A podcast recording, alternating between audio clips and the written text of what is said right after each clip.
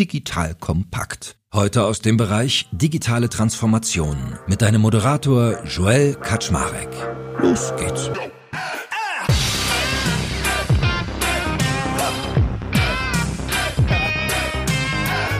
Hallo Leute, mein Name ist Joel Kaczmarek. Ich bin der Geschäftsführer von Digital Kompakt und heute habe ich wieder den lieben Markus Worps an meiner Seite. Ihr wisst, Markus, der ist MD bei Deconium Strategy und wenn Markus da ist, dann versuchen wir immer die Transformation Stories nachzuzeichnen. Also die Idee ist, dass wir von anderen, die erfolgreich transformiert haben, lernen, wie das geht, auf dass viele von euch da draußen das nachmachen können. So, und heute sprechen Markus und ich mit Dr. Michael Müller-Wünsch. Besser bekannt eigentlich liebevoll als Müvü. Und zwar reden wir über die Rolle und den Impact des CIOs im Unternehmen und die daraus resultierenden Implikationen für die Organisation der IT- und Tech-Kompetenzen. Das klingt ja schon mal komplex, aber ich glaube, es wird sehr, sehr spannend, weil der liebe Müvü hat schon viel gesehen. Er ist nämlich seit 2015 bereits Bereichsvorstand Technology, sprich CIO bei der Plattformmarke Otto. Und da ist ja richtig Bewegung drin. Die machen mit 6,3 Milliarden Euro Jahresumsatz und 11,3 Millionen aktiven KundInnen in 2022 wirklich was aus im E-Commerce. Sie gehören damit nämlich zu einer der größten E-Commerce-Plattformen in Deutschland. So, und 2022 wurde Müvü für seine Leistungen zum CIO des Jahres gekürt. Also da bin ich mal gespannt drauf, wie er das macht. Er ist zudem Vorstands-, Präsidiums- und Beiratsmitglied in unterschiedlichen Tech-Initiativen, regelmäßiger Speaker, hat auch noch drei Kinder, macht Sport. Also ich muss mal als erstes fragen, wie er das alles unterkriegt. Und wir wollen heute mal wissen, welche Rolle denn eigentlich so Technologie und die Rolle des CIOs in der Transformation spielen. Moin Moin erstmal lieber Markus und herzlich willkommen lieber Michael. Hi, grüß dich. Ich finde es großartig, dass ich hier bei euch sein darf und du kannst auch weiterhin Bübi zu mir sagen. Michael höre ich sehr selten drauf. Joel hat dich ja schon sehr schön vorgestellt. Also wir haben gesehen, du hast bereits vieles in deinem Leben erreicht. Äh, wenn du mal nach vorne noch schauen möchtest, welchen Fußabdruck möchtest du denn mit deinem Leben hier auf dieser Erde hinterlassen? Ja, ich meine, das sind große Worte und was kann man als Einzelner machen? Man kann sicherlich ein klitzekleines Sandkorn bewegen. Technologie spielt in unserer Gesellschaft in allen Bereichen eine große Rolle und wenn es uns und mir gelänge, da mehr Teilhabe an der positiven Entwicklung, die durch Technologie begründbar ist und beschreibbar ist, wenn wir das hinbekämen, dann würde ich mich da sehr freuen und vielleicht auf die Art und Weise etwas hinterlassen, wo andere sagen, ja, stimmt, da gab es mal sowas oder so einen, der hat da auch schon mal drüber nachgedacht. Ja, mega. Und ich meine, kannst du vielleicht mal für unsere HörerInnen auch so einen kleinen Einblick geben? Was ist denn eigentlich so dein Aufgabenbereich bei Otto? Wie muss ich mir das vorstellen? Weil ich habe ja auch schon eingangs gesagt, mir ist gar nicht klar, wie du mit drei Kindern Sport und all deinen Rollen sowas überhaupt alles unter einen Hut kriegst. Also ich bin Bereichsvorstand Technologie für die Marke Otto. Das ist ja eine große organisatorische, unternehmerische Einheit in der gesamten Otto Group.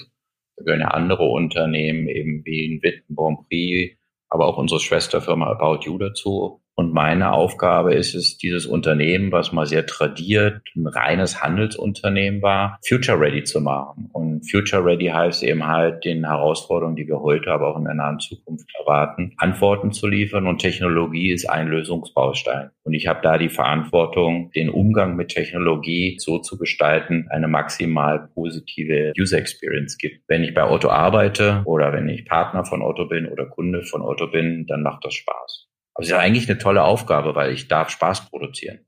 Und lass uns doch mal, wie eigentlich im Titel unseres Podcasts auch äh, schon angedroht, auf die Rolle des CIO eingehen. Also steht ja für Chief Information Officer, ist halt so die technische Rolle. Wie verortest du die denn im Unternehmen? Weil ich finde auch die Frage spannend, sich mal zu fragen, sollte so eine Rolle nicht auch wirklich noch fester und intensiver Management Board verortet sein? Weil Technologie ist ja so das Element, mit dem man heutzutage eigentlich noch die neuen Werte hebt. Und viele Unternehmen, habe ich so den Eindruck, haben aber technische Kompetenz lange vielleicht sogar als Cost Center nur betrachtet, gar nicht nur als Profit Center und so ein bisschen stiefbrüderlich, weil es gibt halt so viele non-technische EntscheiderInnen und das gehört ja, glaube ich, geändert so. Und vielleicht wäre mal interessant, da deinen Take drauf zu hören. Letztendlich muss ich da die Weitsicht auch von Michael Otto, unserem heute im Aufsichtsratschef, anführen, die ja dazu geführt hat, dass wir uns vor fast 30 Jahren mit dem Thema Internet und allen anderen digitalen Weiterentwicklungen auseinandergesetzt haben und er auch immer wieder selber Impulse gesetzt hat. Gerade vor einigen Jahren sehr, sehr beeindruckend vor einem Senior Management Meeting das Thema KI, also künstliche Intelligenz Intelligenz und die Bedeutung von unser Geschäftsmodell. Und er hat halt auch eine andere maßgebliche Entscheidung mit gefördert, dass eben in unserem Management Board äh, das Thema Technologie auf der obersten Unternehmensleitungsebene vertreten ist und gleichberechtigt sprechen kann. Ich habe drei wunderbare Kollegen, Non-Tech, wie du gerade gesagt hast, die allerdings auch durch ihren eigenen Werdegang einen sehr guten Zugang zur Materie haben. Aber sie haben mit mir jetzt eben tatsächlich jemanden, der aktiv Technologie sein ganzes Berufsleben gestaltet und entwickelt hat und mit ihnen jetzt den Dialog führt, wie wir Technologie im Sinne dieser Business Journeys, von denen ich vorhin sprach, einsetzen. Das ist für die manchmal strapaziös, weil manchmal wird es dann, dann doch auch technisch. Es ist insofern befruchten, als dass es die Anerkennung von unserem Shareholder, eben wie gesagt der Familie Otto, aber auch der Kolleginnen und Kollegen gibt, dass Technologie und Technologiefragestellung Arbeitsrhythmus in der Organisation eben halt auch beeinflusst. Du kannst auf der Unternehmensleitung halt am leichtesten Einfluss nehmen.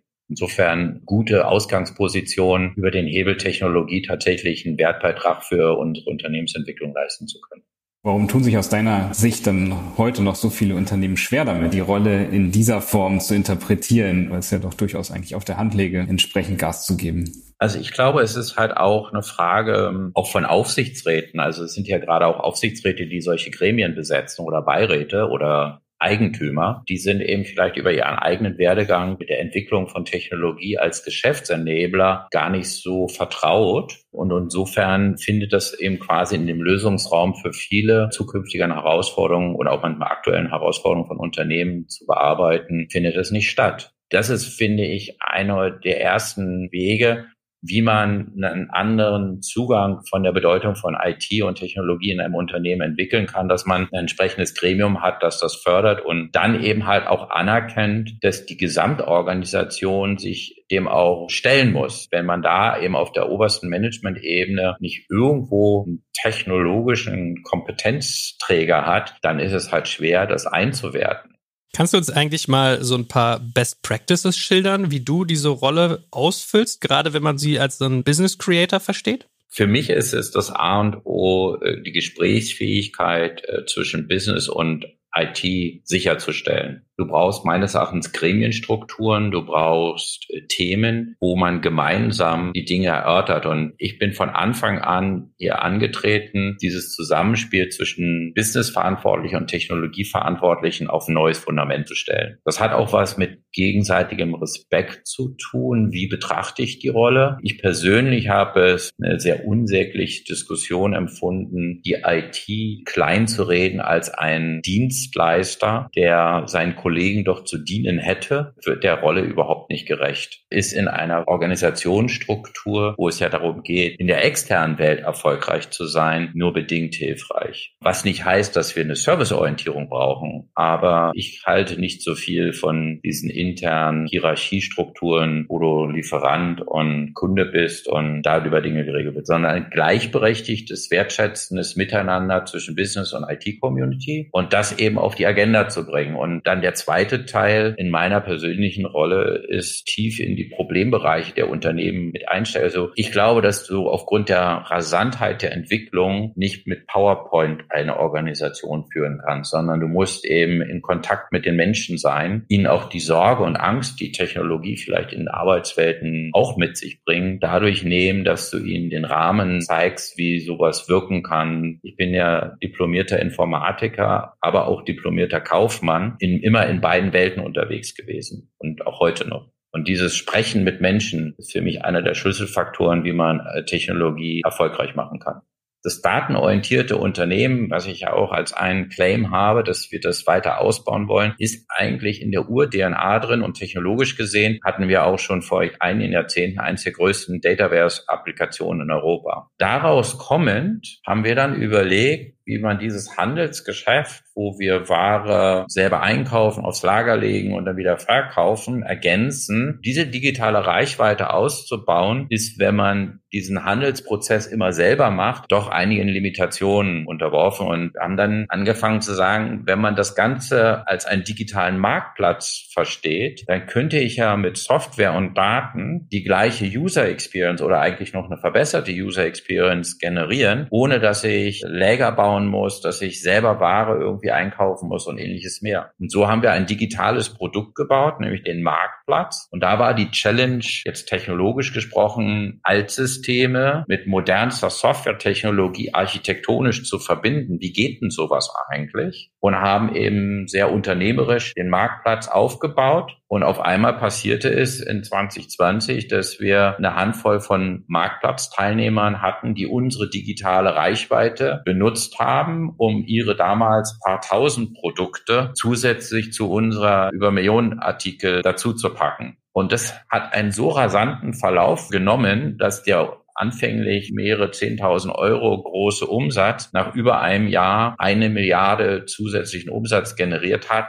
weil wir ein Stück Software gebaut haben, welches quasi additiv Gesamtangebot in die Gesamt-User Experience erweitert hat. Und das wäre nicht möglich gewesen ohne IT von diesem Anfang 2020 haben wir de facto unser Warenangebot in der User Experience, in der User Erfahrung verzehnfacht. Wenn man mit dir jetzt so spricht und dir zuhört, dann merkt man ja relativ schnell, dass es irgendwie nicht zielführend ist, in so einer Organisation wie eurer IT noch eigentlich als separaten Bereich zu verstehen, sondern gerade auch wenn man sich mal so die ganzen Frameworks, die im agilen Bereich entstanden sind, anschaut, kann man ja eigentlich an so einen Punkt kommen, dass man so eine wertstrombasierte Organisation schafft, wo du eigentlich auch interdisziplinär und kundenorientiert arbeitest und schon in der Produkterstellung eigentlich die Teams, sagen wir mal, so zusammengesetzt sein sollten, dass sowas befördert wird. Wie macht ihr das denn bei euch? Die Grundphilosophie, die wir haben, ist, dass wir aus einer sehr stark auch technologisch definierten funktionalen Technologie und Geschäftsorganisation in eine produktorientierte Organisation gegangen sind. Die Idee, ich habe selber ja auch mal ein Unternehmen als Startup mit aufgebaut, mit einem kleinen Team zu starten und mit zwei Pizzas die Ernährung sicherzustellen, funktioniert halt nicht bei mehreren tausend von Mitarbeitern. Deswegen brauchst du zwar die Autonomie des Produktteams, aber du brauchst auch ein Alignment. Also du brauchst diesen Alignment Framework. Wir haben mittlerweile ein Prozess- und Portfoliomodell, was über alle Vorstandsbereiche hinausgeht, also unser Gesamtunternehmen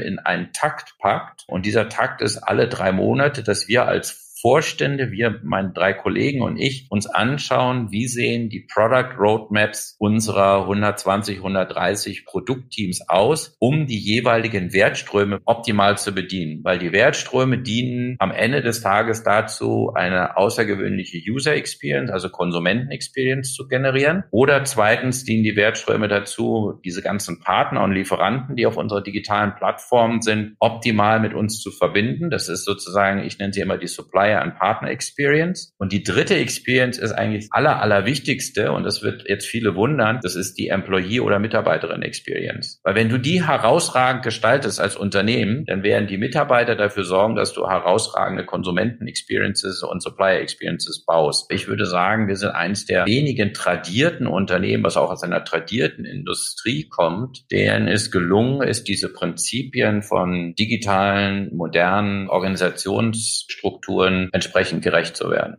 Und das machst du nicht aus einem Silo heraus, das machst du nur crossfunktional.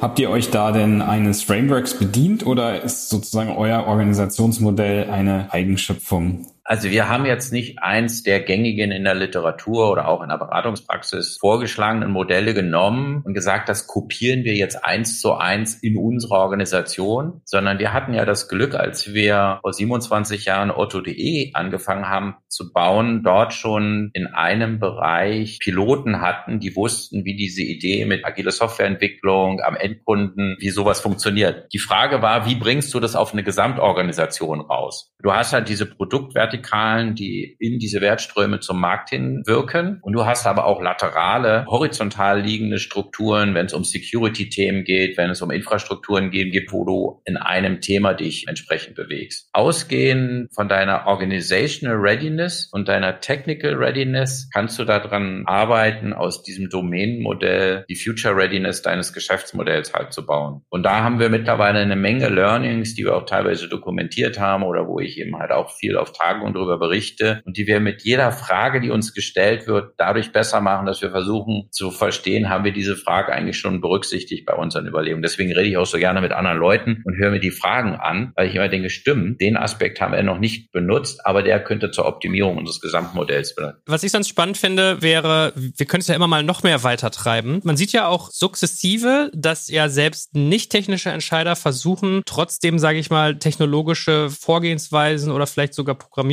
Programmieransätze mit aufzunehmen. Also so Stichwort Low-Code, No-Code. Das heißt, es gibt ja durchaus auch von der IT unabhängiges Handeln. Was sind denn so die Herausforderungen und Fallstricke, die du bei solchen Entwicklungen bisher beobachtet hast? Ich finde, No-Code, Low-Code ist eine hervorragende Idee, um schnell Lösungen auch von nicht-Core-Techies bauen zu lassen. Es ist ja sehr stark oft im Anwendungsbezug, weniger im Infrastrukturbereich. Am Ende des Tages brauchst du eine Governance, dass es in deine gesamten Security- und Betriebskonzepte richtig reinpasst. Man muss aber eben halt berücksichtigen, dass es bestimmte technologische Grundfragestellungen gibt und ich komme an einem immer wieder vorbei, das ist das Thema Security. Die müssen eben dann auch berücksichtigt werden. Und dann ist halt die Frage, ob du als Nicht-Techniker mit Low-Code und No-Code das alles gut beantwortet bekommst. Und jetzt gibt es noch einen zweiten Aspekt bei No-Code und Low-Code, den die meisten wahrscheinlich gar nicht wissen. Dadurch, dass No-Code und Low-Code-Umgebungen äh, so sehr generellen Anspruch haben und vieles können, sind sie technologisch nicht immer effizient und generieren ein CO2-Footprint. Das ist also ein Trade-off zwischen Schnelligkeit im Markt, die gut ist, versus Betriebsfragestellung bis hin zu Infrastrukturfragestellung, den CO2-Footprint deiner Digitalplattform zu verstehen. Gibt ja zwei Ecken, wie man da rangehen kann. Das ist, wie baut man Code? Und da spielen No-Code und Low-Code-Umgebungen eben halt eine Rolle. Und mit wie vielen Daten operiere ich? Da ist so ein Stichwort Datenminimalismus. Welche Antworten liefern wir da drauf? Das finde ich eine sehr spannende, für mich auch noch nicht endgültig gelöste Fragestellung. Aber das ist ja genau das, was mich auch immer wieder reizt, mal ein bisschen schwierige Probleme zu lösen. Ein weiteres Thema, was wahrscheinlich in dem Kontext auch ganz interessant ist und auf Daten fußt, ist das Thema künstliche Intelligenz. Du hattest es schon angesprochen. Wir haben ja durch äh, ChatGPT, Generative AI ähm, im Generellen gerade eine ganz besondere Dynamik. Ist denn deine Einschätzung, wie die Auswirkungen sowohl auf die Arbeit und Organisation bei euch ähm, ist, als auch auf euer Geschäftsmodell von diesen Themenstellungen? Also ich habe mich tatsächlich ja vor zwei Jahren mal öffentlich zu einer Wette hinreißen lassen, dass ich gesagt habe, bis 2030 glaube ich, dass Business- und IT-Architekturen zu bis zu 50 Prozent durch KI-Systeme geprägt sein werden. Deswegen bin ich sehr froh, dass auch schon zu Beginn meiner Zeit wir so klein zarte Pflanzen von KI-Anwendungen bei Otto hatten. Das macht ungefähr 10 Prozent unserer Kapazitäten aus stetig wachsend. Ich glaube, dass sie viele Dinge sehr smart lösen können, wenn es um Skalierungs- und Steuerungsfragestellungen in einem Unternehmen halt geht. Am Ende des Tages ist die heutige KI, und ich spreche da noch nicht über die generative KI von JetGPT und anderen, sehr, sehr limitiert in der Bewältigung einer sehr spitzen Aufgabe. Versuch mal mit einem Bilderkennungsprogramm, was wir zum Beispiel haben, eine Texterkennung zu machen das, was wir als Menschen in einem Hirn machen, schaffst du nicht in einem Softwaresystem. Dafür musst du ein zweites Softwaresystem bauen. Aber das gesagt, wenn du spitze Fragestellungen hast, kann KI heute alleine aufgrund der technologischen Basisvoraussetzungen wirklich Beachtliches leisten. Und das sehen wir ja an vielen Stellen. Jetzt haben wir ja viel darüber geredet, wie wir, sage ich mal, technische Fragestellungen ein Stück weit flexibilisieren, wie man sie weiter in die Organisation reinträgt, wie man vielleicht auch manchmal sagt, dass ich äh, hinkriege, dass IT-Prozesse auch von nicht technischen äh, Personen irgendwie mit befördert werden. Was ist denn umgekehrt ein Bereich oder eine Aufgabe oder ein Faktor, wo du sagst, das ist wirklich eine hoheitliche Aufgabe der IT und die sollte weiterhin eigentlich zentral organisiert sein und eben nicht so dezentral?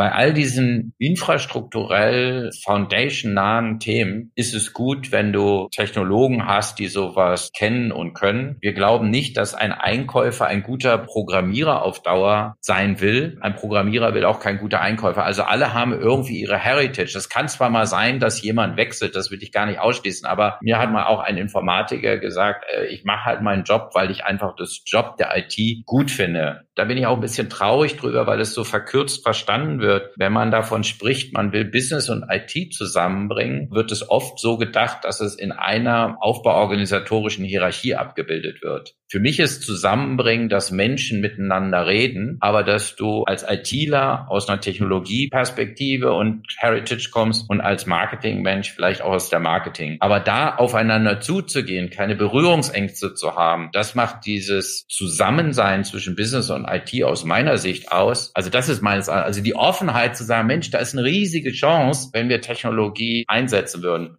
zu glauben, dass jeder Manager automatisch den gesamten Baukasten hat, wie man gute Organisations- und Change-Begleitung halt macht, ist, glaube ich, auch ein bisschen naiv. Ich habe, als ich hier antrat, das als einen riesen Change-Auftrag gesehen und habe deswegen auch gesagt, ich möchte eine kontinuierliche Change-Begleitung halt machen. Die kostet Geld. Auf der Seite, die sie durchführen, die sie konzipieren, aber auch auf der Seite, die sie empfangen sollen. Also du musst ja auch deinen Mitarbeiterinnen und Mitarbeitern zugestehen, dass sie diesen Change-Prozess für sich durchleben. Also es ist ist eine Investition in die Zukunftsfähigkeit deines Businesses, die du da betreibst. Technology Readiness muss zusammen einhergehen mit Organization Readiness, um dann späterhin auch Business Readiness zu haben. Man muss es sich leisten wollen. Es ist auch eine Mindset-Fragestellung. Und kann man es auch wirtschaftlich? Jetzt haben wir so viel über dieses Thema geredet. Die spannende Frage ist ja dann auch so ein Stück weit, was macht das denn karrieretechnisch? Weil da tun sich ja ganz viele Rollen und Möglichkeiten auf. Also dieser agile Kontext. Was waren so eure Learnings und eure wichtigsten Faktoren, wenn ihr jetzt mal Karrieren denkt für junge und auch alte Menschen in eurem Unternehmen? Diese Multipurpose General Management Entwicklung hat sich aus meiner Sicht ein bisschen verändert in die Richtung, dass wir diesen lateralen Führungsperspektiven, die ja doch auch manchmal durch Matrixstrukturen entstehen, mehr Raum geben müssen. Daraus entwickeln sich aber Situationen, dass es an bestimmten Stellen wesentlich mehr Fach- und Spezialistenentwicklungen gibt und daraus ergeben sich vielleicht nicht so tradiert, ich werde der Buchhalter zum Controller, zum CFO, sondern jetzt werde ich auf einmal vielleicht der People Manager. Das muss sich aber auch herauskristallisieren. Wir sind eben halt auch eine alte Organisation im Sinne, wir haben schon konsequent, aber auch behutsam, also was kann die Organisation vertragen, diesen Change durchgezogen. Abschließend, wir haben ja den Blick sehr weit gemacht an vielen Stellen und vieles zusammengeführt. Wenn wir jetzt nochmal uns ein Stück weit vereinfachen und du dir mal überlegst, Menschen hören jetzt zu, die vielleicht noch nicht so weit auf der Reise sind wie ihr. Was würdest du sagen, was sollte jedes Unternehmen anfangen zu tun, um erfolgreich mit diesen Digitalisierungsfaktoren, die du auch genannt hast, Mehrwerte für ihre KundInnen zu generieren?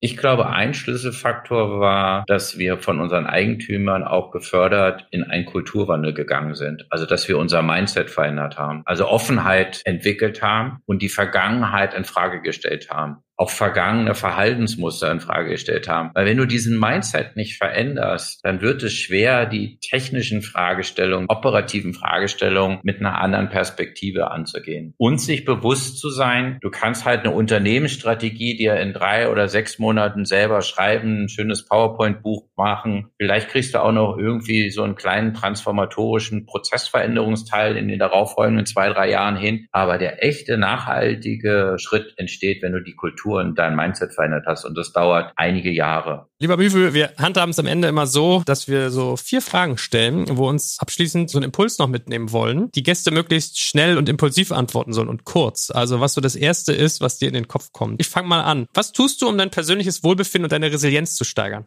Ich versuche neben meiner vielen Arbeit auch weiterhin Sport zu machen, also meinen Körper in Form zu halten und mich vor allen Dingen immer mit netten Menschen und von netten Menschen inspirieren zu lassen. Sehr gut. Was sind denn die drei wichtigsten Hacks, die dich beruflich erfolgreich machen? Hospitation auf der anderen Seite, also verstehe den anderen, in einen anderen Bereich gehen, würde ich immer empfehlen. Das hat mir mal ein Unternehmenslenker in meinen jungen Jahren nahegelegt und das habe ich gemacht. Das zweite war natürlich auch immer offen und neugierig zu bleiben für die Veränderung und eben halt auch sich immer wieder auch mal selbst zu reflektieren, sich vielleicht auch nicht zu überschätzen. Und da ich Sport auch gerne im Team gemacht halt habe, sich zu überlegen, wie kann man im Team erfolgreich sein und wie ist man nicht alleine nur unterwegs. Dritte Frage. Erinnerst du dich an einen Ratschlag, der dein Leben besonders positiv beeinflusst hat? Ja, das war ein CEO, der Holländer war, das Öffnen von anderen Lebensperspektiven und auch Kulturbereichen, sich tatsächlich in anderen Kulturen zu bewegen. Das war für mich Ende der 20er Jahre eine der wichtigsten Erfahrungen, andere Menschenkulturen und anderes Verhalten und andere Entscheidungsstrukturen besser zu verstehen. Ob ich sie wirklich alle durchdrungen habe in den jungen Jahren, weiß ich nicht, aber dieser Mensch war für mich ein sehr wichtiger Ratgeber, Respekt vor der anderen Kultur, der Andersartigkeit zu haben. Gibt es ein Buch zum Thema Digitalisierung, was du unseren Hörerinnen gerne empfehlen möchtest? Also wenn ihr etwas über Digitalisierung lernen werdet, haben sich 14 Digitalleader zusammengebracht und werden am 12. Mai ein Buch, den Praxisguide für digitale Lieder herausbringen. Und da bin ich einer der Mitautoren. Kann ich dringendst empfehlen im Hansa Verlag, ist am 12. Mai lieferbar. Haben ein sehr interessantes Setup erwählt, in dem wir sehr vergleichend beschrieben haben auf bestimmten Themen, wie man Digitalisierung in ihren jeweiligen Wirkungsfeldern erleben konnte. Und ich glaube, da ist eine sehr interessante Sammlung von vielen, vielen Learnings entstanden. Müvü, es war uns ein Vergnügen und ein Fest. Vielen Dank, dass du uns an all deiner Erfahrung hast teilhaben lassen. Und ja, wir sind gespannt, was noch so kommt. Und lieber Markus, dir natürlich nicht minder danke. Bis zum nächsten Mal. Tschüss, ihr beiden. Es war eine große Freude, wie ihr gemerkt habt. Danke fürs Zuhören beim Digital Kompakt Podcast. Du merkst, hier ziehst du massig Wissen für dich und dein Unternehmen heraus. Wenn du mit uns noch erfolgreicher werden möchtest, abonniere uns auf den gängigen Podcast-Plattformen. Und hey, je größer wir werden, desto mehr Menschen können wir helfen. Also erzähl doch auch deinen Kolleginnen und Kollegen von uns. Bis zum nächsten Mal.